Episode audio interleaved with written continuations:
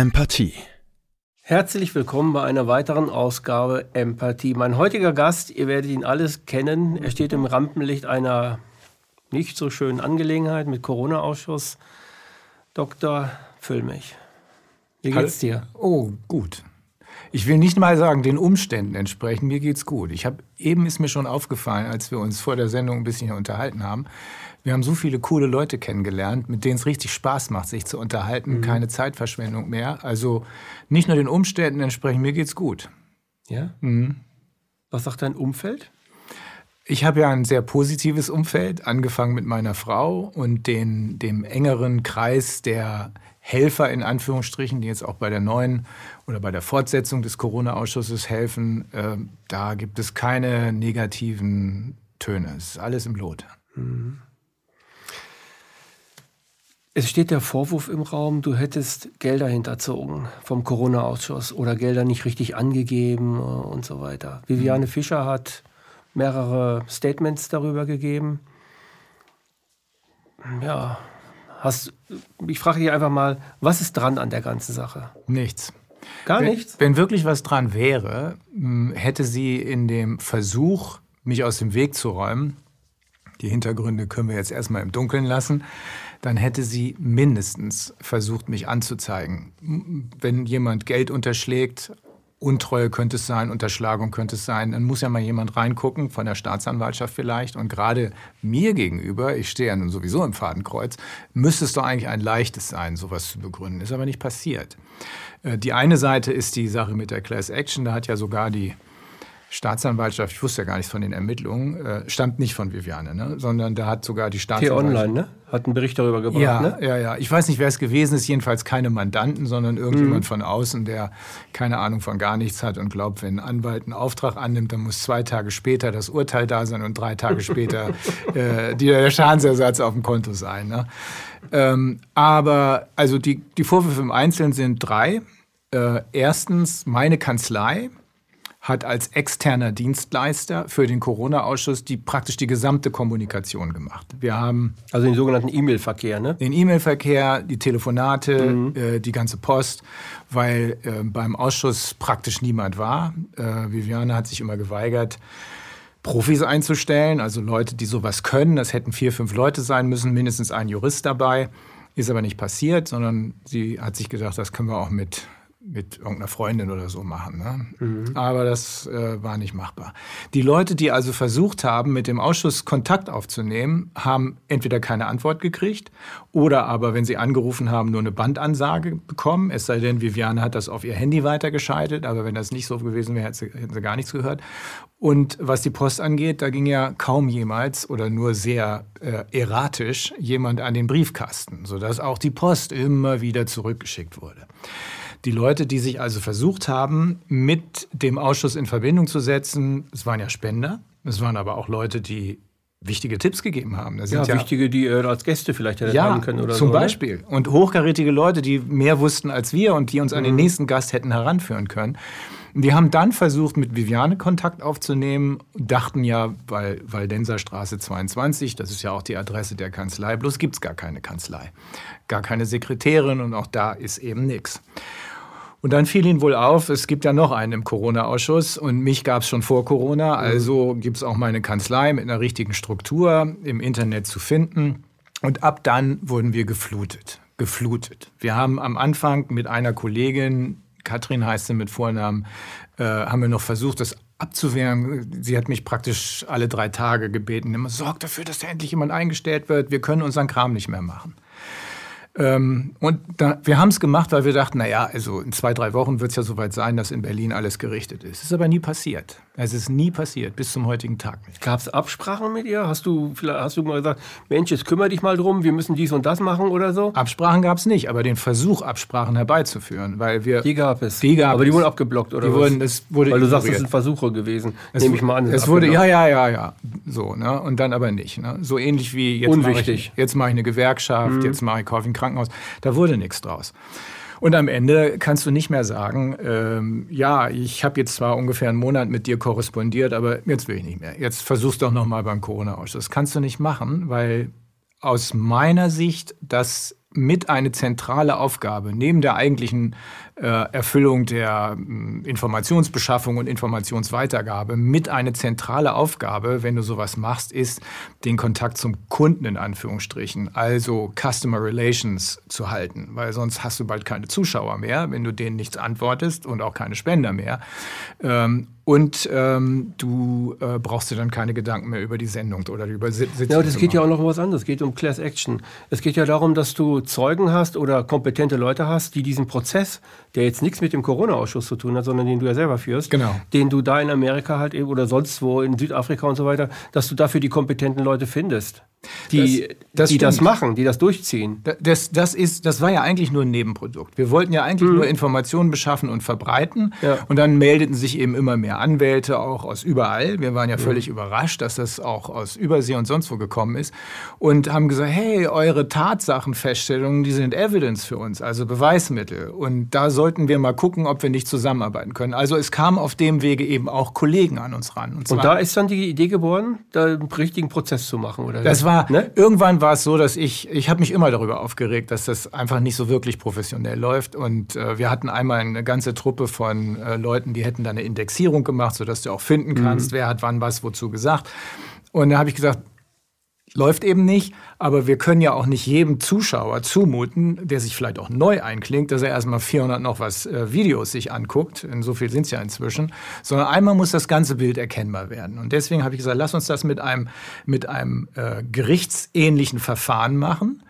Und die Kollegin Anna Garner hat dann gesagt, ähm, lass uns das über dieses, lass uns das Grand Jury Proceeding nehmen, weil das kennen die meisten Leute. So eine Jury aus dem Fernsehen habe ich schon mal gehört. Aha, ist zwar was anderes als das, was du als Gerichtsjury hast. Da hast du die zwölf Geschworenen, sondern hier sind es 28, die Denen wird das, werden die Beweismittel präsentiert für Anklagen, die sie dann erheben sollen, wenn sie von den Beweismitteln überzeugt sind. In diesem Fall gegen, äh, was haben wir gemacht? Ähm, Bill Gates, äh, Fauci, BlackRock, äh, Pfizer, Drosten, noch ein paar.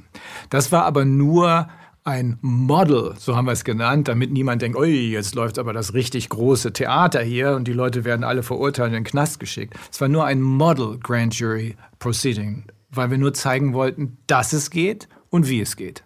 Mhm. Das ist daraus entstanden. Also deswegen war diese Kommunikation, das ist ja auch ein Ausfluss daraus, sonst hätte ich ja Anna Garner nie kennengelernt. Ähm, deswegen war diese Kommunikation extrem wichtig. Das ist das Erste. Da behauptet sie ja nun, sie habe nichts davon gewusst. Völliger Blödsinn. Sie hat alles gewusst von Anfang an. Äh, langer Rede, kurzer Sinn. Es gibt eine Textmessage, die habe ich bei einem Mediationsversuch, Martin Schwab hat mal versucht, das irgendwie vermittlungstechnisch hinzukriegen. Da waren 14 oder so Leute beteiligt. Da habe ich die den Einzelnen auch vorgestellt. In Martin Schwab ist der Professor aus Bielefeld, Jurist. Ja, das mhm. war immer der wichtigste juristische mhm. Berater mhm. des Ausschusses, einer der besten Juristen, die ich kenne mhm. und einer der integersten Menschen, die ich kenne. Ähm, und äh, in diesem Mediationsversuch, ähm, bevor ich jetzt sage, ja, sie hat den Jahresabschluss unterschrieben, äh, immerhin ist sie ja eben nicht das kleine Mädchen, sondern sie ist auch gleichzeitig Volkswirtin, sie ist Anwältin. Da kann man nicht sagen, ich habe das unterschrieben, aber ich wusste nicht, was ich tue. Das ist Quatsch. Ne? Weil da das hat sie gesagt. Ne? Hat sie gesagt, ja. Also die, es gab Jahresabschlüsse, es gab eine Buchhaltung. Ein Jahresabschluss, der wurde 2021, äh, Ende 2021 für das Jahr 2020 mhm. besprochen. Und da wurde von dem Buchhalter auch ex uns beiden gegenüber erläutert, guck mal, hier sind Rechtsberatungskosten, das sind 23.500 plus irgendwie 1.500 Reisekostenpauschale und dann natürlich die Mehrwertsteuer drauf. Ne? Pro Monat, ne? Pro Monat, genau. Mhm. Und umgerechnet sind das, ähm, was wir erledigt haben in den letzten zwei Jahren, waren um die 350.000 E-Mails äh, plus hunderte von Telefonaten plus hunderte von Postgeschichten, mhm. die eben auch zurückging an die Return to Sender und dann kam es irgendwann zu uns, als gar nichts ging in Richtung Berlin. Mhm.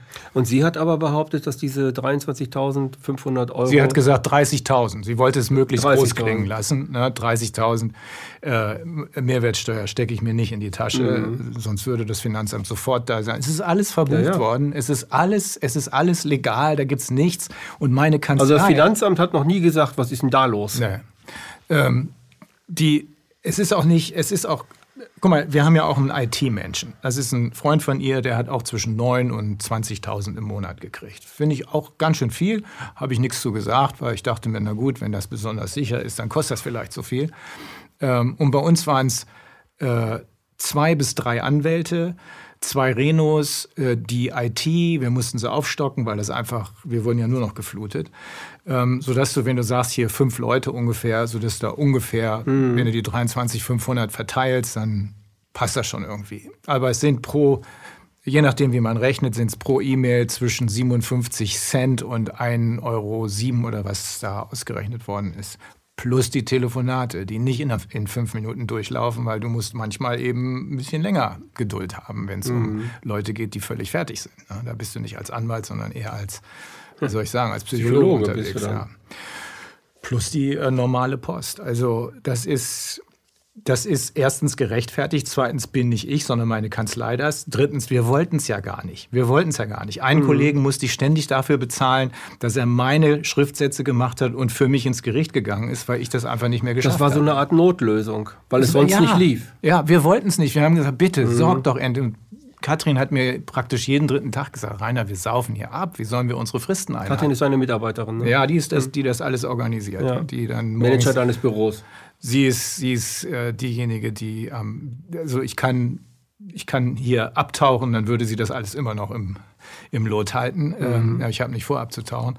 Sie saß dann wirklich morgens am äh, Küchentisch um halb fünf und hat angefangen, das Ganze so zu sortieren, dass die eine Reno dies, die andere Reno das, ich das, äh, der nächste das gekriegt hat, sodass nicht jeder gedacht hat, ach du Scheiße, 300 Mails nur für mich, sondern so war das einigermaßen handelbar. Mhm. Dann gibt es noch einen Vorwurf, äh, betrifft ein paar hunderttausend Euro, ja. die du abgezwackt hättest oder haben solltest. Ja. Äh, dass sie dann, hat sie ja erzählt, es gibt ja die Statements von ihr. Mhm. 300.000 oder wie viel war nein, das? Nein, nein. Oder 700.000? 700.000 700.000 und das, was sie gar nicht gesagt hat. Spendengelder von Leuten, die für den Corona-Ausschuss irgendwas gespendet genau. haben. Genau. Und das, sie, sie lässt das so klingen, als hätte ich wobei sie unterschlägt, dass bei ihr auch 100 gelandet sind. 100.000. 100.000, als hätte ich Geld aus dem Corona-Ausschussvermögen entfernt. Tatsache ist was ganz anderes. So hat sich das angehört. Ja, und das ist gelogen. Äh, wir haben, es gab mal den Verdacht, dass bei MWD Mediziner, Wissenschaftler für Demokratie und sonst was, Susharit von, von Bhakti, Outfit, also Bhakti genau, ist da der Schirmherr sozusagen. Sozusagen. Da gab es den Verdacht, hinterher habe ich, ich habe dann mit äh, Susharit gesprochen, das war wohl nur ein Gerücht oder es war nur ein Versuch, der nie geschah, dass mhm. das Konto gefändet worden sei von denen. Und dann dachten wir beide, oh, wenn das bei uns passiert, können wir die ganzen Leute, die wir bezahlen müssen, nicht mehr bezahlen. Einige Profis gibt es ja eben doch, zum Beispiel den IT-Menschen zum Beispiel dann auch die äh, Übersetzer und so. Ja, und das ganze Ding muss ja weiterlaufen. Ja, du kannst es nicht ohne Geld. War ja nicht irgendwas Unwichtiges. Also Nein. der Corona-Ausschuss ist ziemlich wichtig. Ja, das, also ohne Geld geht es jedenfalls nicht. Ja. Ne? Und daraufhin haben wir gesagt, dann nehmen wir einfach ein bisschen Geld raus, aber nicht einfach so, sondern mit einem Darlehensvertrag. Vielleicht hätten wir es besser als Treuhandvertrag bezeichnen müssen. Sie hat 100 genommen, weil sie praktisch keine Sicherheiten hat. Ich habe 700 genommen, weil ich habe eine Sicherheit. Also 700.000 und 100.000. Genau, mit mhm. Darlehensverträgen. Also so dass Wer hat die unterschrieben? Wir beide. Das heißt, sie, sie wusste ich, das. Sie wusste, sie das. wusste, dass das Geld auf deinem Konto landet. So sieht's quasi aus. geparkt wird. So sieht's aus. Damit das Konto nicht gekündigt wird. Damit, hast, falls, falls hast du mit Viviane darüber gesprochen, dass äh, Mensch, guck mal an, Bakti erzählt gerade das, das könnte uns genauso das treffen. Auslöser. Das war der äh, Auslöser. Aber sie wusste das. Sie wusste das. Das war der Auslöser dafür. Wir haben gesagt, oh Scheiß, wir haben da so viel Geld liegen, wir müssen ein bisschen ja. was zur Seite. Weil wenn das Konto gekündigt wird, ist Geld weg. Wenn da einer reinfindet, dann sind wir zahlungsunfähig. So einfach ist das. Wenn du ein Konto hast, genau. Also haben wir es rausgenommen, aber nicht. Also ihr habt es gemeinsam rausgenommen. Ja, nur sie hat eben nur die eine Seite erzählt, die 700.000, die ähm, bei mir gelandet sind. Ja, sie hat es dann auch falsch dargelegt. Indem sie Teile nicht gesagt hat, nämlich dass bei ihr auch 100 gelandet sind. Bei mir gab es eine Immobilie, die äh, doppelt so viel wert ist, um es mal jetzt ohne genaue Zahlen mhm. zu sagen, mhm. äh, die also, wenn jemand aus dem Darlehensvertrag hätte äh, vorgehen wollen, Urteil äh, er, hätte er streiten wollen, hätte er in der Immobilie jedenfalls die Sicherheit gehabt, dass das Geld mhm. auch bezahlt wird. Also das Urteil kannst du dir dann nicht nur an die Wand nageln, sondern du kannst dann auch tatsächlich vorgehen. Aber es, war, es stand ja nie zur Debatte. Es war immer klar, falls der Ausschuss ein Problem bekommt in der Liquidität, natürlich wird dann, ich hätte ja sofort ein, ein Darlehen gekriegt, hätte eine Grundschuld draufgepackt ja. und fertig wäre die Laube gewesen. Jetzt wird es eben verkauft, aus anderen Gründen. Aber die anderen 100, die Sie genommen Also du willst nicht flüchten Nein.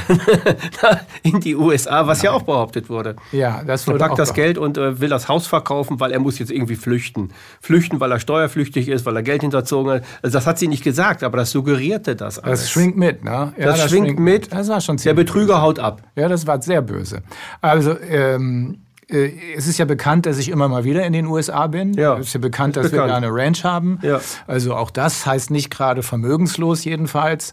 Und ähm, dass ich da jetzt auch wieder hin will, weil ich jetzt den dritten Versuch einer Sammelklage da machen will. Ich mhm. bin an, an zwei, an drei großen Sachen beteiligt.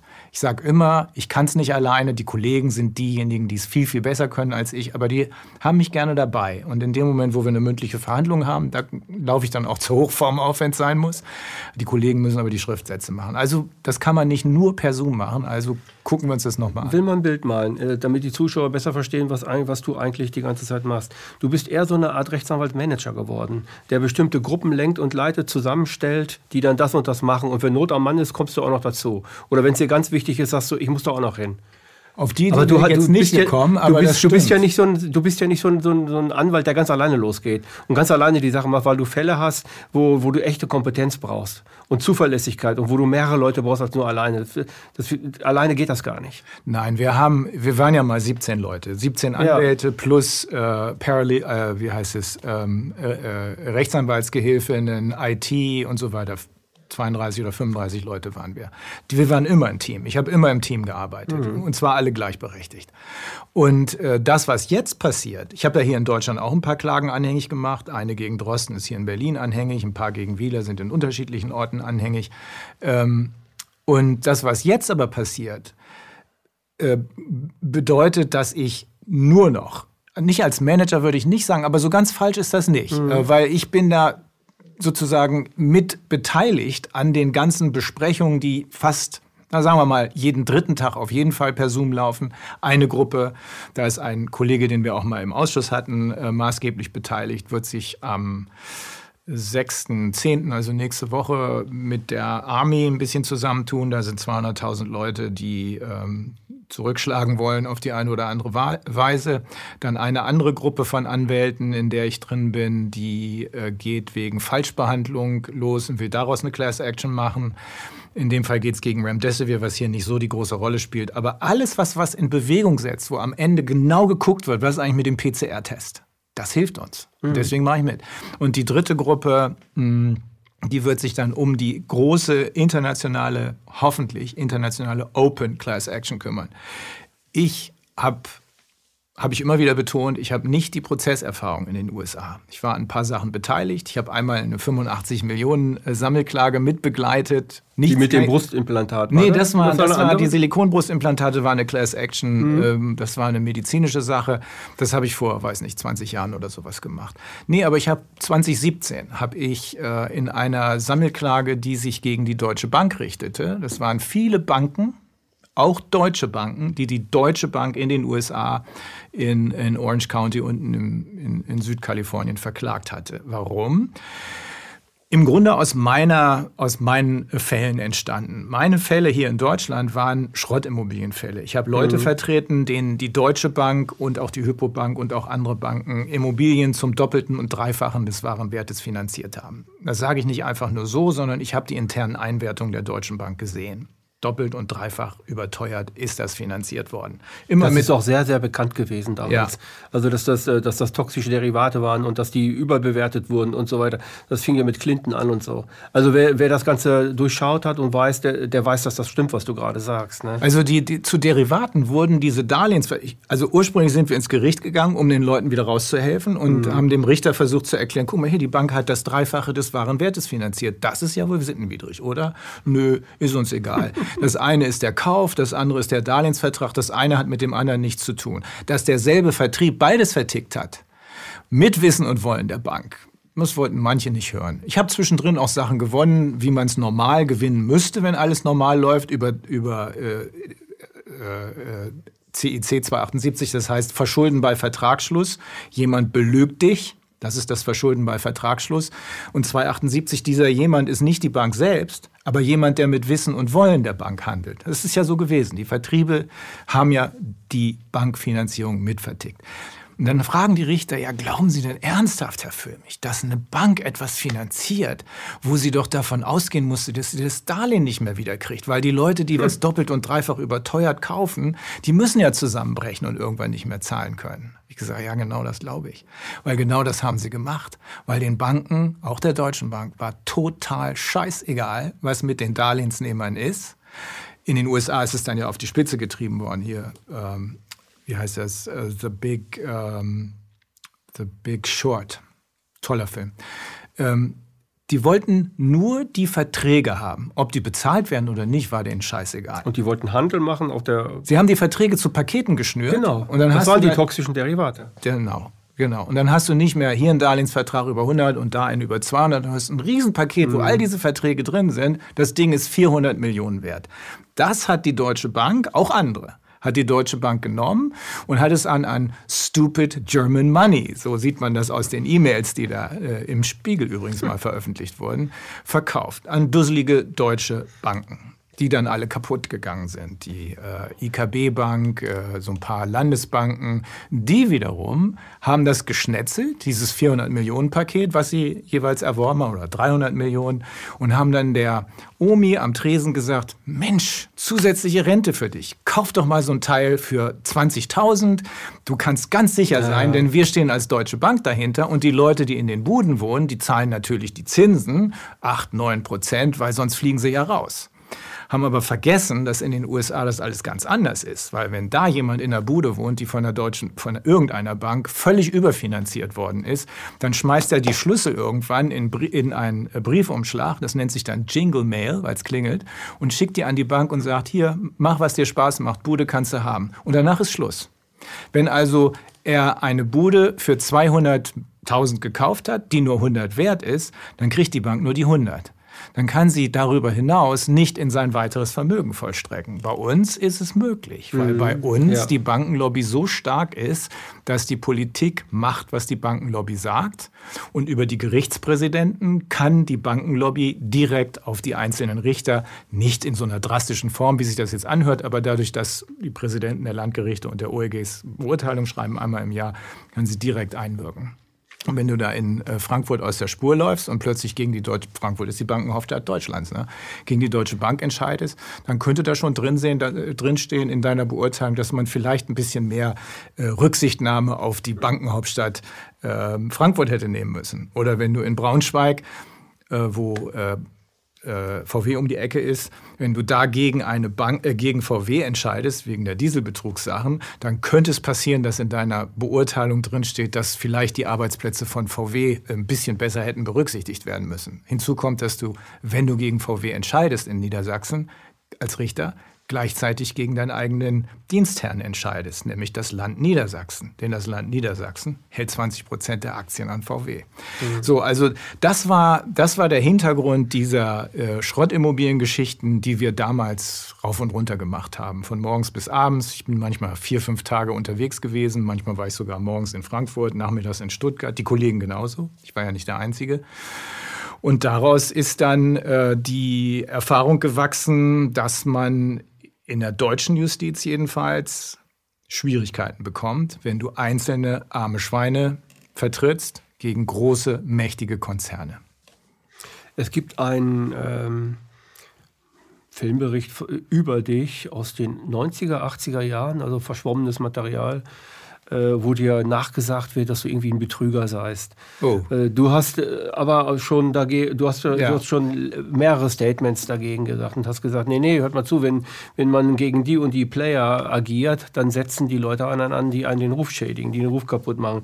Wir wissen das alles aus der Bewegung, dass das tatsächlich fast jedem passiert, der ähm, irgendetwas erreicht innerhalb der Bewegung, dass dem der Ruf geschädigt wird, Konto gekündigt wird. Viele sind im Ausland, wirst du alles wissen. Ne? Also, dass das nicht von den, also, dass dein, was du äh, geantwortet hast darauf, dass das nicht an den Haaren herbeigezogen ist, das ist mir klar.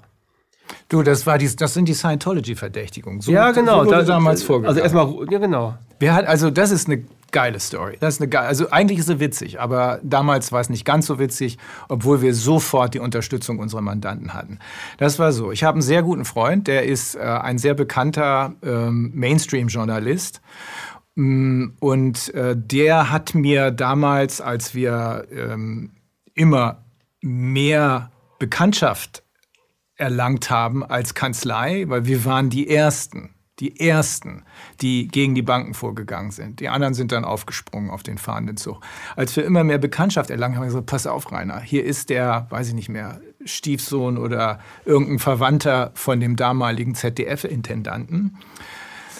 Äh, der, ich sage seinen Namen jetzt nicht, obwohl, wenn ich ihn sehen würde, naja, äh, der Typ, der ist hinter dir her. Der mhm. versucht, einen Film über dich zu machen, der wird 45 Minuten lang, beste Sendezeit und die versuchen dich zu frame. Wahrscheinlich Scientology. Lass den nicht rein. Und wir haben damals große Veranstaltungen gehabt in Göttingen. Ja, alle paar Monate haben wir mal die Lokhalle gemietet, mal die Stadthalle gemietet. Und da war so eine Veranstaltung in der Lokhalle. Da waren 4000 Geschädigte plus Anwälte plus Gerd Baum war damals da, der ehemalige Innenminister, mhm. Bundesinnenminister. Bei Schmidt, Helmut Schmidt. Helmut Schmidt war nicht da. Nee, aber der war unter, unter, unter, unter Helmut Schmidt genau. war der Innenminister. Genau. Und ähm, Helmut Schmidt. und die damalige äh, Vorsitzende des Verbraucherzentrale Bundesverband war auch da und ein Kollege ja. aus den USA, mit dem ich da gegen die Hypobank eine Klage für mhm. eine amerikanische Mandantin gemacht habe.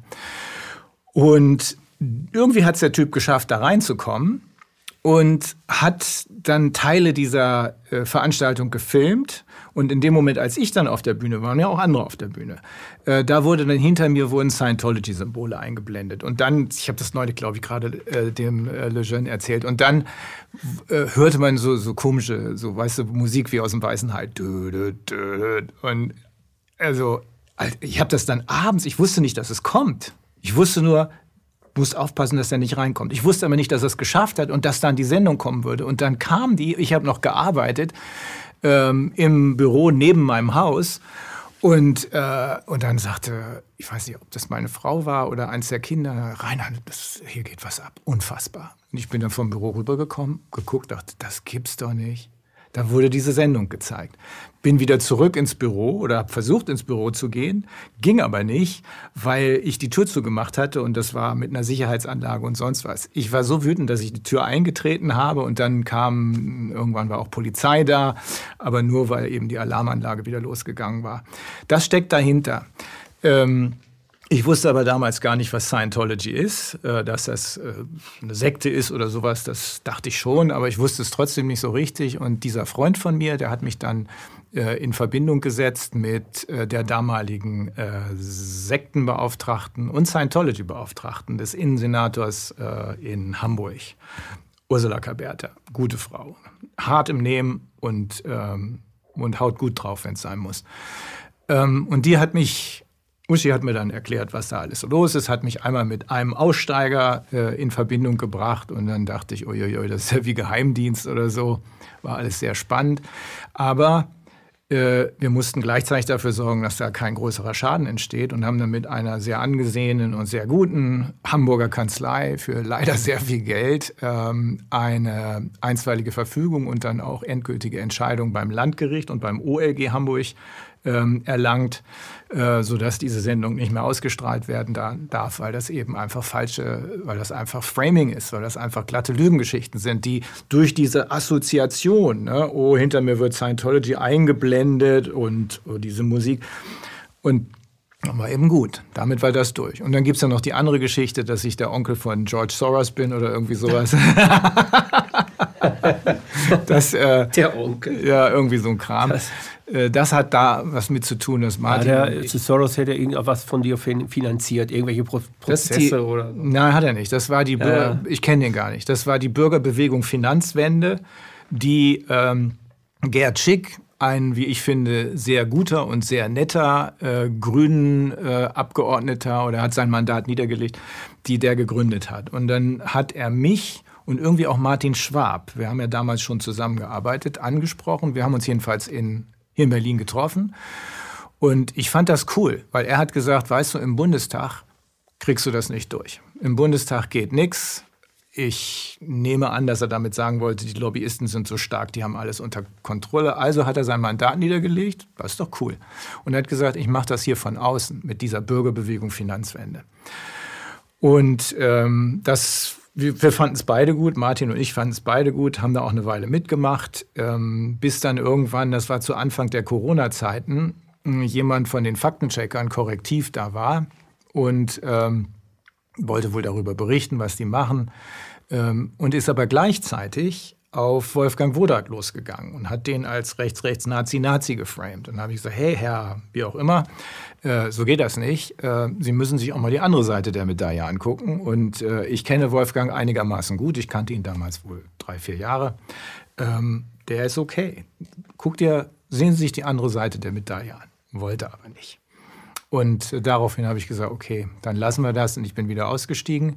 Ähm, ich halte ihn, ich halte Gerd Schick immer noch für einen ordentlichen Mann und ich halte auch die Bürgerbewegung Finanzwende, wenn sie nicht wirklich äh, infiltriert sein sollte, für eine sehr, sehr gute Sache. Ich glaube nur, dass das nichts wird innerhalb dieses Systems, weil dieses System so im Arsch ist, dass nichts mehr geht. Ne? Ähm, mhm. Und dass da George Soros angeblich was gespendet hat, maybe, ich wusste es nicht, ich weiß es auch jetzt noch nicht, aber ich habe damit nichts zu tun. Naja, einerseits ist es so, bin ja jetzt schon lang genug in so Bewegungen. Also die Bewegung kreidet immer andere Leute an, dass, äh, dass die irgendwie Kontaktschuld haben. Also es gibt viele Dinge, die man ja selber auch gar nicht weiß, weil man, weil man das erstmal gar nicht annimmt und zweitens, weil man seine Sache macht, die man gerade durchsetzt.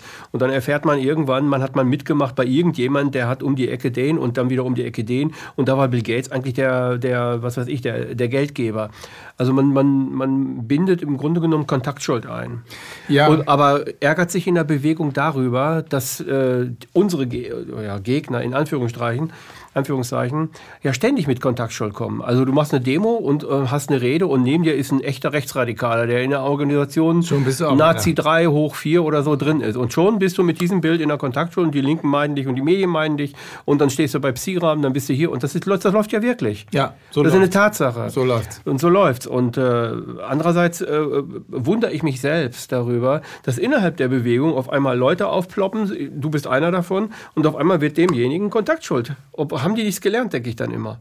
Du, wir müssen doch aus, diesem, aus, dieser, aus dieser Kontaktschuld, die jetzt Paradebeispiel ist halt äh, Sophie, ähm, äh, Kefan Sophie Siavash, also ehemals Ken Jebsen. Mhm. Das ist nun das Paradebeispiel für diese Kontaktschuld, für, für das ganze Framing, für die ganze Diffamierungskampagne. Ich habe noch nie so etwas erlebt, was, was, was er erlebt hat. Das habe ich noch nie gehört. Und ich habe das ja teilweise miterlebt, weil er, äh, wir beide viel, viele Sachen so gemacht haben. Ne? Mhm. Ne? Also er dann dort und ich dort, aber ich habe das dann erlebt und ich dachte, das gibt es doch wohl nicht. Und das haben ganz viele erlebt, diese Kontaktschuld. Also man muss doch einen inneren, man muss doch einen inneren äh, Firewall haben. In der Bewegung müssen wir eine Firewall aufbauen und sagen, okay, da ist der Soros mal dabei, aber jetzt wollen wir mal nachgucken, ob es wirklich so ist. Das heißt, wir reden nicht über ihn, sondern wir reden mit ihm. Also wir laden so dich ein und, und, und so ich rede dann mit dir. Ne? Ja. Die meisten Leute reden über dich, aber ich rede mit dir.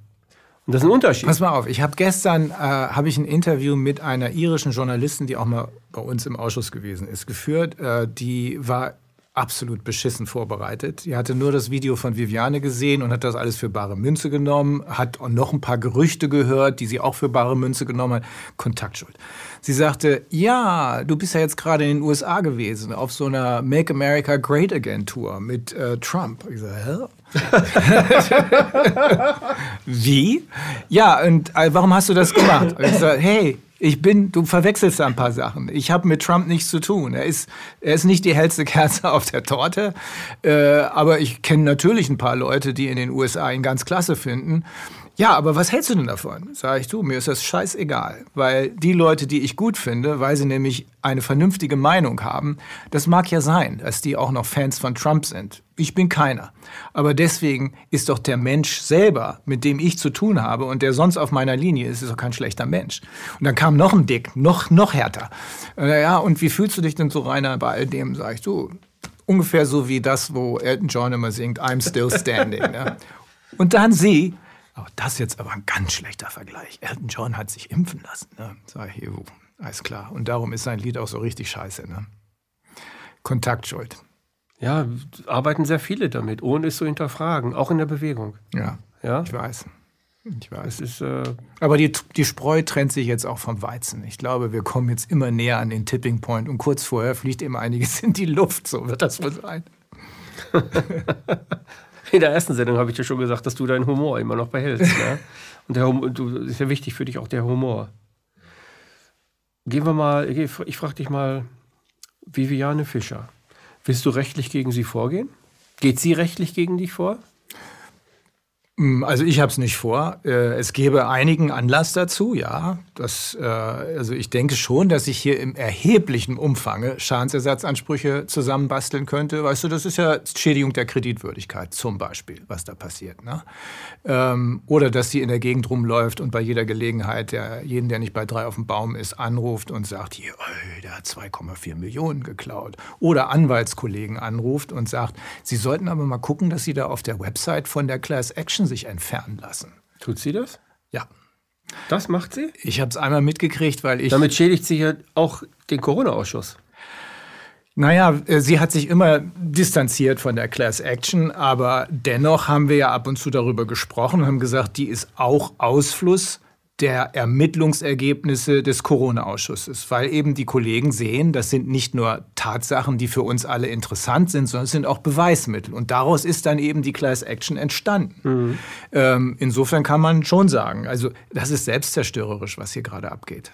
Das ist selbstzerstörerisch, aber das wird auch einige andere mitreißen, fürchte ich. Wird es den Corona-Ausschuss, also den klassischen Corona-Ausschuss, wird es den nicht mehr geben? Also den Viviane Fischer jetzt, äh, ich glaube mit Wolfgang Wodak zusammen macht, wird es den irgendwann nicht mehr geben? Kann man nicht sagen, ne? Ich bin ziemlich sicher, dass es ihn irgendwann nicht mehr geben wird. Nicht irgendwann, sondern ziemlich bald, äh, weil denen laufen die Zuschauer weg. Und äh, also wie gesagt, sie haben sich keinen Gefallen damit getan, dass sie hinter meinem Rücken, indem sie mich glauben lassen haben, auch hier die Sendung fällt aus, weil Corwins Frau kriegt ein Kind, äh, hinter meinem Rücken die Nummer abgezogen haben, obwohl ich 50-prozentiger Gesellschafter bin, was nichts mit Geld zu tun hat. Ne? Nominale Anteile sind das. Also Rechtsperson, ne? Ja, genau. Ne? Das ist eine UG und daran hat jeder 50 Prozent. Also Corona-Ausschuss 50 Prozent Viviane Fischer, 50 Prozent Dr. Füllmich. Genau. Und äh, die, er, das ist eine eingetragene UG. Es wurde am Anfang, wir haben ja mal angefangen, da waren noch zwei andere dabei, nämlich Antonia Fischer und äh, Dr. Justus Hoffmann. Äh, diese Gesellschaft war so strukturiert, dass äh, jeder fünf- 25 Prozent hatte, die ist aber nie eingetragen worden. Und darum ist jetzt davon auszugehen, das ist nicht nur meine Einschätzung, sondern auch einer seriösen Steuerberaterin und eines sehr bekannten Rechtsprofessors. Darum wird es zu einer Besteuerung der BGB-Gesellschaft kommen. Das heißt, irgendeiner muss Steuern zahlen. Wenn es nicht die Gesellschaft ist, weil sie nicht eingetragen ist, dann sind es eben die einzelnen Leute. Was nicht heißt, dass wir uns dann die Kohle in die Tasche schieben können und auch, oder auch nur wollen, das unterstelle ich auch nicht Viviane, sondern das heißt, dass das, was nach der Besteuerung da ist, für die Zwecke des Ausschusses verwendet werden muss. Ich mache meine eigene Version. Es äh, ist wahrscheinlich sowieso Also Ausschussversion, ne? Ausschussversion. Das heißt nur anders, weil ich den Blick erweitern will. Corona kennen wir jetzt in- und auswendig. Es gibt aber noch ein paar mehr Probleme.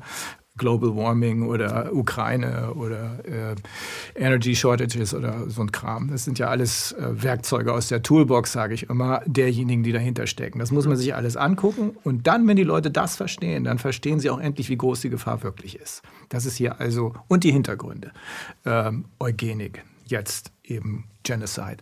Ähm, dann wissen sie auch, wie man reagieren muss und dass man nicht versuchen muss, auf Politiker einzureden, weil die einfach nicht verstanden haben, was los ist, sondern dass man in diesem System nichts mehr erreichen kann, das kracht zusammen, sondern dass wir außerhalb des Systems was Eigenes aufbauen müssen. Und das ist auch die zweite äh, Geschichte, die ich mit dieser Version, das nennt sich International Crimes Investigative Committee, ICIC, ICIC, ähm, die ich mit dieser Geschichte machen will. Ich will den Leuten zeigen, so geht's. Es gibt einen Weg raus hier und der ist genau der, den wir eigentlich schon immer haben wollten. Echte Demokratie fängt von unten an und nicht von oben. Da wird niemand, keine WHO oder irgendeine dieser Verbrechertruppen, von denen wir uns auf jeden Fall lösen sollten, raus aus der EU.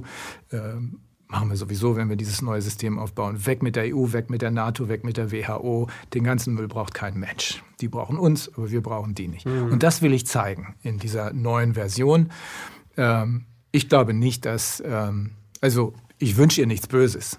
Ähm, wir haben ja wirklich, trotz der Schwierigkeiten, äh, die ich eben angerissen habe, haben wir ja in den zwei Jahren doch ein bisschen was geleistet. Also, mhm. Und das waren, teilweise war es wirklich 24-7, was wir da gemacht haben. Beide, nicht nur ich auch sie. Ähm, aber ähm, die, ich glaube, dass das zum Scheitern verurteilt ist, weil ähm, sie beide nicht so wirklich so eine Befragung, so ein Interview tragen können. Das ist, das, da fehlt eine Struktur. Ähm, der eine will über sich selbst reden hören und die andere bringt ihre Sätze nicht zu Ende. Das ist nicht so spannend. Mhm. Und du möchtest also mit dem ICIC, was möchtest du damit erreichen? Ich möchte erstens den, den Willst du Bewusstsein schaffen? Auf jeden Fall. Und zwar über das reine Thema Corona hinaus. Aber mhm. ich möchte eben auch im Sinne von Bewusstsein was Positives. Ich möchte auch zeigen, dass es einen Ausweg gibt und dass wir auf jeden Fall hier wieder rauskommen werden. Wir haben uns ja eben draußen schon unterscheidet. Also mhm. Also für mich besteht kein Zweifel, dass wir die Nummer gewinnen werden. Vielleicht auch schon gewonnen haben. Aber die andere Seite, und deswegen ist es so wichtig, dass man versteht, worum es geht, nicht nur um Corona. Die andere Seite steht mit dem Rücken zur Wand, meiner Überzeugung nach. Und die werden nicht einfach so sagen, oh, jetzt gehe ich mal nach Hause und lass die Sache bleiben sondern die wissen, dass wir sie kriegen werden und dass diese höhere Macht, spirituelle mhm. Macht, äh, irgendwann dazwischen brettern wird. Volles mhm. Rohr. Mhm. Ich bin gespannt. Also, also brauchst, brauchst, du nicht auch dafür ein Team? Ha, ja, ich also, bin, also alleine kannst du das ja nicht machen. Nein, nein, nein, ist völlig unmöglich. Ähm, wir sind dabei, dieses Team aufzubauen. Die, ein paar von denen hast du vorhin draußen gesehen mhm. und ähm, da sind noch ein paar andere, über die wir auch eben gesprochen haben. Äh, das sind wirklich gute Leute, die möglicherweise sich gar nicht zufällig getroffen haben. Äh, sondern möglicherweise steckt da ein höherer Plan dahinter. Wer weiß das schon so? Also eine genau. Fügung. Ja, vielleicht ist es sowas. Ne? Mhm. Du hast in letzter Zeit, als, ähm, als diese, ich sag mal, die Bombe geplatzt ist, hast du oft über, Psycho äh, über Spiritualität geredet. Ja. Du hast früher auch schon viel über Spiritualität ge geredet und gesagt, letztlich äh, wird uns die Spiritualität ähm, ja nicht retten, aber sie wird da schon einiges, äh, die, die wesentliche Kraft sein. Bist, ja. du, bist du der Meinung, dass das wirklich so ist? Ja, ich sage ja immer, vor zweieinhalb Jahren hätte mir einer das gesagt, hätte ich gesagt, nimm deine Tabletten, wird alles gut. Ne? Mhm. Ähm, äh, das sehe ich inzwischen wirklich anders. Ähm, meine Frau schon immer. Meine Frau hat das schon immer ein bisschen anders gesehen. Hat deine Frau dich dazu gebracht? Äh, auch, glaub schon, auch. Ja. Aber auch die, die Ereignisse, die haben praktisch das bestätigt, was sie so deutlich nie gesagt hat. Aber ich wusste schon, dass sie da an, ähm, dass sie da in anderem Maße als ich ähm, Erkenntnisse hat, sagen wir mal so, die uns weiterbringen könnten. Und jetzt passt es plötzlich alles.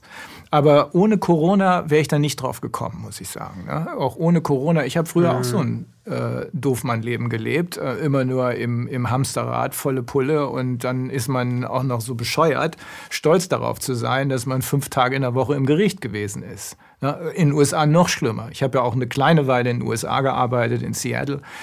Ähm, äh, die Leute finden das toll, wenn sie als Neueinsteiger damals in 85, 86 waren 80.000 Dollar ziemlich viel Geld. Also es ist immer noch viel Geld, aber inzwischen ist es ja weit höher. Ähm, wenn sie 80.000 kriegen und dafür rund um die Uhr, vier Stunden Schlaf zwischendrin, im, im, im Rattenrennen sind. Die werden dann in den Keller geschickt und da dürfen sie aus 40.000 Kisten irgendwelche Unterlagen raussuchen. Man fragt sich, wie viel Sinn das macht. Ungefähr so viel wie Loch aus, äh, ausheben und Loch wieder zuschütten. Aber dafür kann man eben abrechnen. Die Leute, die oben im ersten Stock sitzen und die dieser Heerschar von Sklaven befehligen, die kassieren dann eben Tausender pro Stunde. Oh. Ja, und so macht man die Stunden. Das macht keinen Spaß. Also ich habe es nicht gemacht. Ich bin ja dann ausgestiegen und äh, bin wieder zurückgekommen nach Deutschland und habe mir gesagt, nee, äh, machst du hier deinen eigenen Kram.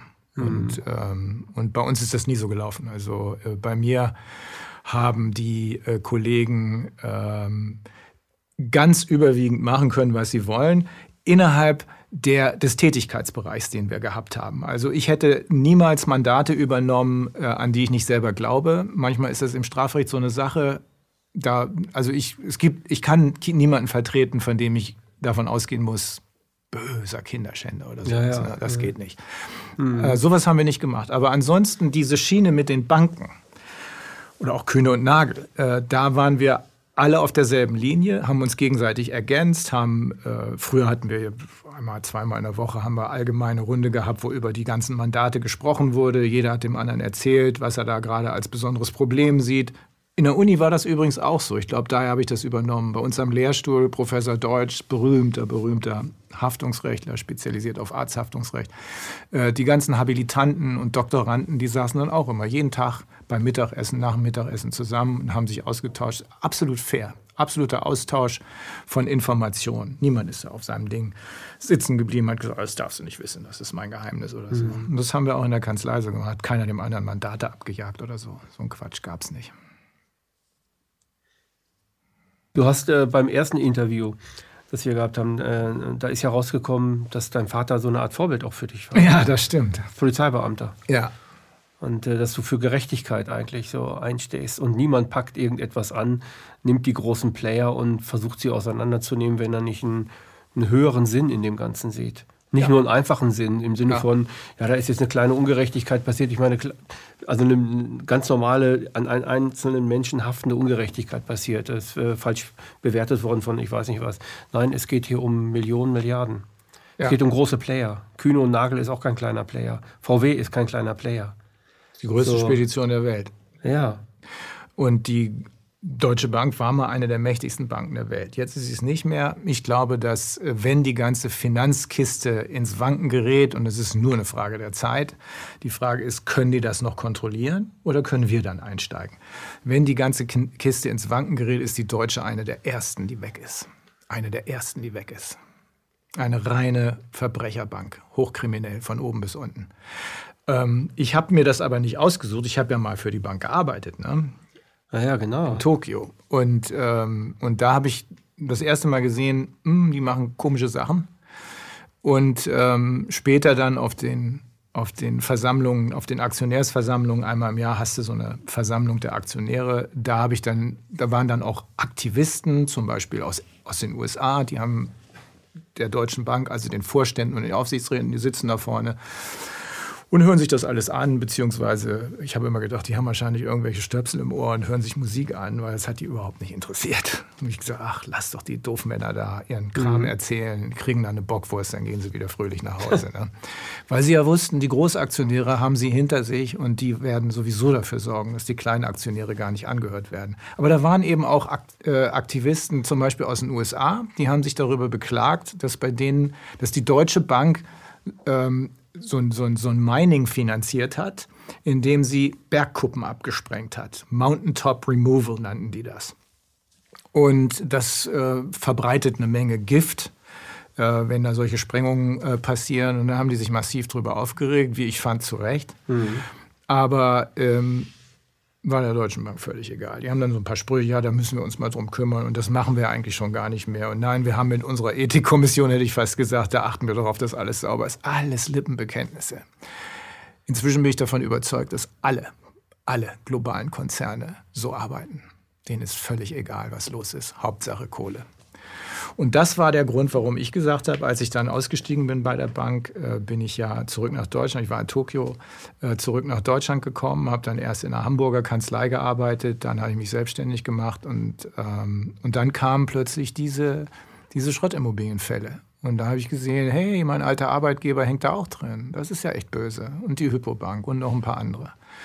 Und die Leute, da wurde immer gesagt, ja, mein Gott, das sind die Bauherrenmodelle, das sind reiche Ärzte und Zahnärzte. Nee, die Bauherrenmodelle waren in den 80ern. In den 90ern hat man den ganz normalen, vermögenslosen Geringverdiener, den hat man genagelt. Ja, die, äh, die Omi, die, ähm, vielleicht gerade ein bisschen was zusammensparen wollte für ja. ihre Enkel. Ja, guck mal, damit, hier mit so einer Immobilie, da kannst du ihm ja noch, eine, noch ein Mieteinkommen äh, verschaffen als zusätzliche Rente, wenn er mal irgendwann in Rente geht. So lief das. Das waren Leute, die äh, hatten keinen Schutz. Die hatten niemanden, der ihnen irgendwas erklären würde. Und ähm, ich hatte ursprünglich Mieter aus solchen Schrottimmobilien vertreten. Das waren Studenten von mir. Den habe ich ähm, eine Kaution, zu, äh, nicht eine Kaution, eine Provision zurückverschafft, die so ein Göttinger Immobilienhai den abgeknöpft hat. Nicht viel, 340 Mark. Aber für ein Studi war das viel. Und da habe ich irgendwie 800, 900 Prozesse gewonnen für die äh, Studis. Und dann, und das stand in der Zeitung, und dann meldeten sich plötzlich die Eigentümer. Und ich dachte, ah, so ein arroganter Anwalt oder so. Nein, das waren normale Leute. Die haben gesagt, Herr Füllmich, das sind nicht nur Ihre Studenten, die verarscht werden, wir auch. Diese Wohnungen sind, wie wir jetzt festgestellt haben, doppelt so teuer, dreimal so teuer. In Göttingen gibt es eine Immobilie, Iduna Zentrum. Ähm, die sind eingekauft worden für 600, glaube ich, Mark den Quadratmeter und verkauft worden, pinselsaniert, sagt man, verkauft worden für 3500.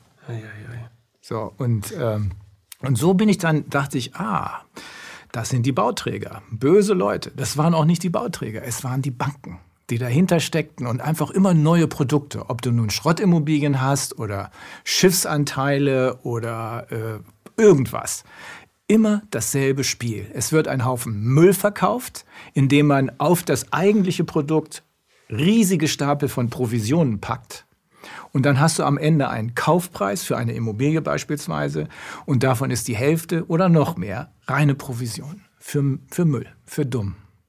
Aber ist das Prinzip, das sich dahinter verbirgt, nicht ein systemisches Prinzip? Absolut. Also etwas, äh, also das haben die Linken eigentlich schon längst aufgebrüht, also schon lange Zeit. Also Marx hat das aufgedröselt im Grunde genommen, dass der Kapitalismus äh, halt eben so etwas gebiert. Also dass die Menschen entmenschlicht werden durch immer mehr Kapital und dass die, dass letztlich ähm, der Mensch die Ware ist und nicht ähm, das Auto ist die Ware, sondern der Mensch wird zur Ware des Kapitals. Das, das haben wir heute. So ne. Und dass man diese Dinge aufzubröseln ist es nicht eine Sisyphus-Arbeit? Eine Sisyphus-Arbeit auch gegen die großen Global Player vorzugehen? Du, am Anfang habe ich das ja so gar nicht. Also ich halte es nicht für sinnlos oder so, ne? Nicht, dass du das nee, ich habe das schon verstanden. Also am Anfang habe ich es ja gar nicht so gesehen. Am Anfang mhm. habe ich gedacht, das, was du hier gelernt hast, das meiste, was ich kann, habe ich in den USA gelernt, aber ein bisschen was auch in Deutschland, das, ähm, das wird doch zehnmal reichen, um diesen Betrügern das Handwerk zu legen. Ich habe das auch gut vorbereitet mit einem meiner Studenten, der ist inzwischen längst selber ähm, Anwalt habe ich ähm, einen riesenlangen Aufsatz, der dann in zwei Teile geteilt wurde, in einer bekannten juristischen Zeitschrift ZIP ähm, veröffentlicht, sodass im Einzelnen wir auch wissenschaftlich aufgearbeitet hatten, dass diese Banken natürlich für das betrügerische Verhalten ihrer Darlehensvermittler haften. Völlig einfach. Also ich habe eben gesagt, CIC 278, das ist heute 280, 278, heißt übersetzt Verschulden bei Vertragsschluss. Jemand wird belogen oder getäuscht, das ist das Verschulden bei Vertragsschluss. Und das macht nicht die Bank selbst, sondern sie, es handelt jemand mit ihrem Wissen und Wollen für sie. Ah. Also haftet die Bank. Ja, ja. Du kannst ja, du kannst auch einen deiner Leute losschicken und sagen, hier, regel das mal für mich. Und dann macht er irgendwas im Rahmen seiner von dir aufgetragenen Tätigkeit, dann bin ich haftbar. Dann bist du haftbar. Ne? Da musst du ihn eben ordentlich kontrollieren, ordentlich ausbilden und so weiter. Ist aber nicht passiert. Und normalerweise wär so eine, wären solche Sachen sofort von der Justiz geahndet worden. Normalerweise, wenn du einen Verbraucher gegen den anderen gehabt hättest, der eine verkauft dem anderen Auto und dabei geht sowas schief. Ne? Aber nicht, wenn die Banken ins Spiel kommen. Dann sind wir in einer anderen Liga. Das habe ich aber am Anfang so nicht eingeschätzt. Und außerdem, ich hatte ja aus den USA das Vertrauen, dass es anders geht. Äh, denn äh, da gibt es, wie gesagt, die Class Action, da gibt es ein richtiges Beweisrecht und da gibt es die Möglichkeit, wenn du Vorsatz nachweisen kannst, boom, haust du so drauf, dass der ganze Konzern zerlegt wird. Hm. Das gibt es in Deutschland halt nicht. Das Nein. war schon Thema unseres letzten Gespräches. Ne? Das ist leider, leider äh, bedauerlich. In diesem System gibt es das nicht.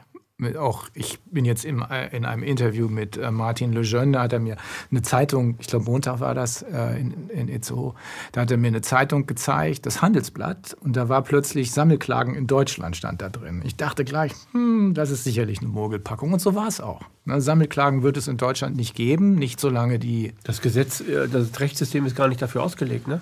Nee, aber du kannst, es, du kannst es einführen. Ne? Du kannst es in die Zivilprozessordnung, kannst du sowas einführen, dann ginge das. Aber ähm, die Lobby ist zu stark, das wird hier nichts. Ne? Das, und das ist bei näherer Betrachtung, als ich den Artikel dann gelesen habe, war auch wieder klar, die Verbraucher selbst, äh, die Geschädigten selbst können gar nicht die Klage einreichen, sondern es sind dann wieder so sogenannte qualifizierte Einrichtungen, die wiederum vom Staat kontrolliert werden. Also, ja, ja. Ne? Völlige Mogelpackung. Banane, ja. Ja. Was für Pläne hast du noch? Du, eigentlich äh, war mein Plan, als meine Frau und ich ähm, uns die Ranch gekauft haben, also wirklich super schön. Also kein, nicht mit goldenen Wasser hin oder irgendeinem so Kram, aber sieht aus wie die Bonanza Ranch, falls dir das was sagt. Ja, das sagt mir was. Und äh, kannst ewig weit gucken und ähm, ja. einfach nur ein paar Tiere da. Eigentlich hatte ich vor, so vielleicht fünf, sechs Mal im Jahr nach Deutschland zurückzufahren und die, die dicken Sachen selber zu verhandeln. Ansonsten habe ich ja immer ein gutes Team um mich herum gehabt. Die Katrin ist schon diejenige, die da die Zügel in der Hand hat. Mhm. Ähm, aber ansonsten wollte ich ein bisschen wieder reiten, ein bisschen vielleicht eine Runde surfen oder so. Äh, das möchte ich auch jetzt immer noch.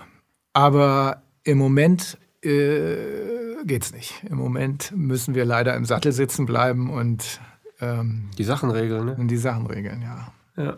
Ich hoffe, dass es nicht so weit kommt wie äh, in diesem Film True Grit. Kennst du den? Wo glaube, John Wayne dann die Zügel in die zwischen die Zähne nimmt, links ja, ja. die Winchester, rechts den Colt und sagt so, das regle ich jetzt. Soweit wird es ja wohl nicht kommen. Das macht der Chef. Nein, das glaube ich. Das, das, also ich selber bin überhaupt nicht der Überzeugung, dass es so weit kommen wird. Mhm. Das wird äh, vorher explodieren, also besser gesagt implodieren. Es implodiert immer. Ja, Gebe ich dir absolut recht. Äh, und ähm, wird sich zeigen, es wird sich zeigen, was an der Sache wirklich dran ist. Mhm. Ähm, da bin ich mir sicher. Das Einzige, was dagegen hilft, ist äh, nicht dagegen, also nicht in den Kampf zu gehen. Also ich, ich habe ja den Nichtkampf begründet. Mhm. Also da jetzt mitzukämpfen, wäre, wäre nach meiner Meinung völlig sinnlos. Ja. Äh, weil ähm, der Gegner, der kämpft, kämpft gegen sich selbst, wenn er keinen Gegner hat. Und so implodiert er. Egal welchen Prozess man so bewertet, man kann immer sehen, dass es immer so kommt. Egal wer das ist. Egal welches Land das ist, da kann man auf Kriege münzen und so weiter. Das ist vollkommen egal. Gebe ich dir recht. Ich habe im Internet, das hat mich sehr erschreckt, ich weiß auch nicht mehr, wann das war und welches Statement und so weiter, da habe ich dann jemanden der hat in so eine Kamera reinge, also in sein Handy reinge und hat eine Hasstirade auf dich losgelassen. Und hat, ah, wenn ich den Film nicht treffe, ich hau ihn in die Schnauze und so. Und dann redete er weiter und ich dachte, Junge, was, merkst du gar nicht, was du da sagst. Selbst wenn das stimmt, was Viviane Fische sagen würde, ist das keine Berechtigung, jemand in die Schnauze zu hauen. Wie kommst du mit diesem Hass? Kennst du, hast du das schon mal gesehen? Hast du das selber auch schon mal erlebt? Nee. Wie kommst du mit so einem. Nee. Was, was macht das mit dir, wenn, wenn, wenn ich dir das jetzt sage, dass sowas im Internet läuft?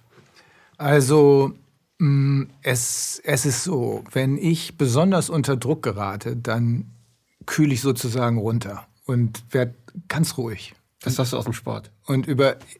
Ja, vielleicht, vielleicht. Ja. Dann überlege ich und da kann ich sehr schnell ich habe sehr schnell einen Überblick und weiß genau, was ich zu tun habe. Ich weiß auch genau, wo die Priorität ist. Ich mache nicht irgendwelches dummes Zeug vor. Ist wie bei den Klausuren in den USA, diese Prüfung zum Bar-Exam. Das mhm. ist eine sehr schwere Prüfung in Kalifornien, drei Tage. Äh, da schicken sie dich, am ersten Tag hast du, äh, weiß nicht, 400 oder so Multiple-Choice-Fragen, 200 morgens, 200 Nachmittag, am zweiten Tag äh, sechs Klausuren, drei morgens, drei nachmittags, am dritten Tag hast du eine ganze Hausarbeit zu schreiben. Und bei diesen, bei dieser erst, am ersten Tag, da kriegst du diese Tonnenanfragen. Manche sind sehr lang, manche sind sehr kurz. Und wer sich da aufhält mit den langen Fragen, weil du weißt genau, du kannst es sowieso nicht alle schaffen. Wer sich da mit den langen Fragen aufhält, der hat verloren. Das klappt nicht. Du musst erkennen, es macht keinen Sinn, diese lange Frage zu lesen. Das kostet ja. zu viel Zeit. Da machst du lieber drei kurze und bumm, ja. schaffst es. Und so ist es bei mir auch. Und wenn ich so einen Kram höre, ähm, dann erinnere ich mich daran, dass ich erstens ein absolut dichtes, super positives Umfeld habe in meiner Familie, in äh, meinem Freundeskreis, sowohl hier als auch in den USA. Und ähm, dass ich schon mal ein Erlebnis hatte, das war mit Roger Bittel, äh, als äh, ich dachte, ui, das könnte jetzt ernst werden. Und zwar habe ich mit Roger, ich glaube, die Zusammenfassung des Corona-Ausschusses gemacht, habe ich immer gerne mit ihm gemacht, weil es hat sich irgendwie ganz witzig ergänzt mhm. und so. Aber Viviane wollte das nicht. Äh, sie wollte es selbst machen. Das ist nicht so ganz gelungen. Ähm, und während ich im Interview war, klingelt es bei mir an der Kanzleitür. Es war abends um acht oder neun. Und mein Hund, einer, ich habe zwei Hunde, das sind Geschwister, er ist doppelt so groß wie sie, ähm, der, äh, der bellte wie so ein Verrückter. Ich dachte, Roger, lass mal, ich muss mal eben gucken. Und dann waren da zehn Polizisten draußen und sagten, ich, äh, wir haben hier eine anonyme, einen anonymen Anruf bekommen, äh, hier gibt's äh, Bombenwarnung, bei Ihnen soll eine Bombe im, äh, in der Kanzlei sein. Ich, also ich habe keine Sekunde, keine Sekunde habe ich gedacht, dass das so ist. Mhm. Erstens anonym, ja. ja. Und ähm, dann bin ich wieder zurück zu Roger und habe und ich war überhaupt nicht aufgeregt. Ähm, und habe Roger gesagt, so Roger, wir hatten hier gerade so eine kleine Bombenmeldung, ist aber glaube ich nichts dran. Äh, die gehen hier jetzt kurz durch und äh, wenn sie dann mit ihren Hunden alles abgeschnüffelt haben, dann äh, wird das schon in Ordnung gehen. Ich meine, wir haben die Sendung sogar weitergemacht. So und wenn ich jetzt sowas höre, das kann ja nur einer sein, der nicht alle Tassen im Schrank hat. Ne? Im Grunde ja. ja.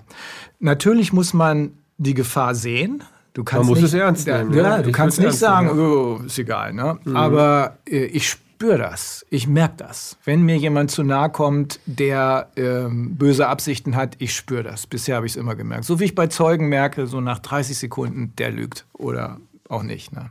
Ja, das ist, jetzt, das ist jetzt Erfahrung. Das ist Erfahrung. Ja, ja. Ich habe das seit 28 Jahren gemacht. Ich glaube über 1000 Zeugen. Das, da siehst du, da siehst du an den Bewegungen, an guckt da weg oder kann dich gar nicht angucken. Da siehst du, was los ist. Und so ist das auch hier.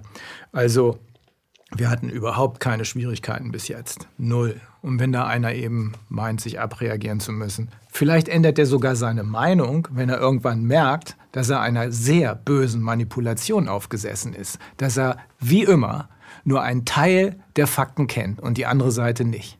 Das ist der Fehler, der, äh, der das ist der Grundfehler. Der ne? Grundfehler für alles. Ich höre beide Seiten, aber ja. ich höre mir nur eine an ich höre mir nur eine an und habe irgendwie vielleicht auch äh, als Mann Mitleid mit einer Frau, will sie vielleicht beschützen, finde das ganz dramatisch, äh, höre dann im Internet, der Film mich äh, hat damals schon Scientology und ich weiß nicht was. Ja. Und man recherchiert gar so nicht, man das. guckt auch nicht nach, was da wirklich ist, man nimmt es einfach an, weil man es möchte. Und äh, so passiert es ja immer. Ja. Also es sind ja, es sind ja auch Dinge, die ähm, ganz vielen Aktivisten passiert. Es wird immer, jetzt nicht nur Kontaktschuld, sondern es wird einfach ganz leicht Copy-and-Paste-Framing ähm, mhm. gemacht. Ja. Das wird aber nie nachgeguckt, sondern äh, ich habe es gehört, ach, den fand ich sowieso, die Schuhe, die er anhat, finde ich scheiße oder das Ohrläppchen, was weiß ich. Das sind ja immer solche Sachen, die plötzlich eine Rolle spielen und dann äh, äh, hasse ich diesen Mensch. Jetzt habe ich endlich ein Feindbild, das ich ja. abreagieren kann, frage aber nicht, ob es dem meinem eigenen inneren Terror entspricht, dass ich das jetzt so haben muss. Weil jetzt kann mich nämlich abreagieren ja. an jemanden, der vielleicht das gar nicht gemacht hat. Du, ich glaube, das sind überwiegend Leute, die eine Grundaggression sowieso haben. Äh, diese rührt, kann aber ja nicht äh, von mir oder von irgendjemandem aus dem Widerstand kommen. Wenn du so eine Grundaggression hast, das hat was anderes zu bedeuten. Dann hast du mit dir selbst Probleme. Mhm. Ja? Und dann brauchst du nur irgendjemanden, auf den du das Ganze ablenken kannst und schon bist du happy. So ähnlich wie mit Corona. Das hat ja der äh, Desmet, äh, wie ich finde, ganz vernünftig erklärt, obwohl die ähm, Gegenrede in Anführungsstrichen von Professor Bregan sich auch sehr gut hören lässt, in vielen Punkten jedenfalls besser. Aber das hat er vernünftig erklärt. Wir sind hier in einen Zustand reinmanövriert worden über Jahrzehnte mit Handy, mit äh, Gender-Blödsinn, mit Political Correctness, mit, äh, man kann sein Geschlecht einmal im Jahr ändern.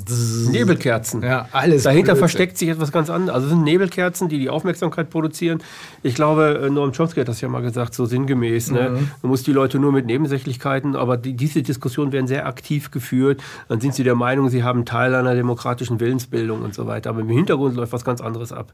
Ja, und das ist aber, doch das Gleiche. Ne? Aber was sie damit erreichen wollen, ist eine Destabilisierung der Gesellschaft. Genau. Und diese Destabilisierung, also Desmond hat gesagt, das ist Free-Floating Anxiety, also vor sich hin wabernde Angst. Weiß nicht genau, ja, wovor. Dann bietet dir einer Corona ist es. Und schon sagst du, bin ich froh, dass ich jetzt endlich weiß, bevor ich Angst haben muss. Und so ähnlich wird das bei diesem Schreihals auch sein. Der hat schon immer äh, Angst vor sich selbst gehabt oder vor seinem eigenen Schatten. Und dann sieht er, oh, da ist aber einer, der ist aber richtig böse. Jetzt hasse ich den. Jetzt bin ich froh und glücklich, dass ich jemand anders hassen kann und nicht mehr mich. Mhm. Rainer, danke, dass du da warst. Vielen Dank, Rüdiger. Hat Spaß gemacht. Das war eine weitere Ausgabe Empathie heute mit Dr. Rainer Füllmich.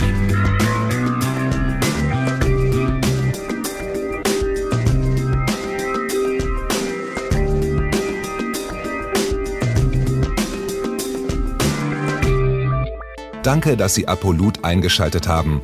Wir sind ein unabhängiges Presseportal. Uns geht es um Meinungsvielfalt, Toleranz und einen möglichst breiten Debattenraum, denn nur so funktioniert Demokratie. Unsere Arbeit ist technisch aufwendig und kostet Geld. Da Sie immer wieder hier sind, unterstützen Sie Apolut am effektivsten mit einem Dauerauftrag. Mehr Infos auf apolut.net/unterstützen. Apolut ist keine Einbahnstraße. Lassen Sie uns in Kontakt bleiben. Abonnieren Sie den Apolut Newsletter, so verpassen Sie nichts. Registrieren Sie sich auf apolut.net/newsletter. Natürlich gibt es Apolut auch als App. Einfach auf apolut.net/app runterladen und mobil auf dem Laufenden bleiben. Apolut. Das denke ich auch.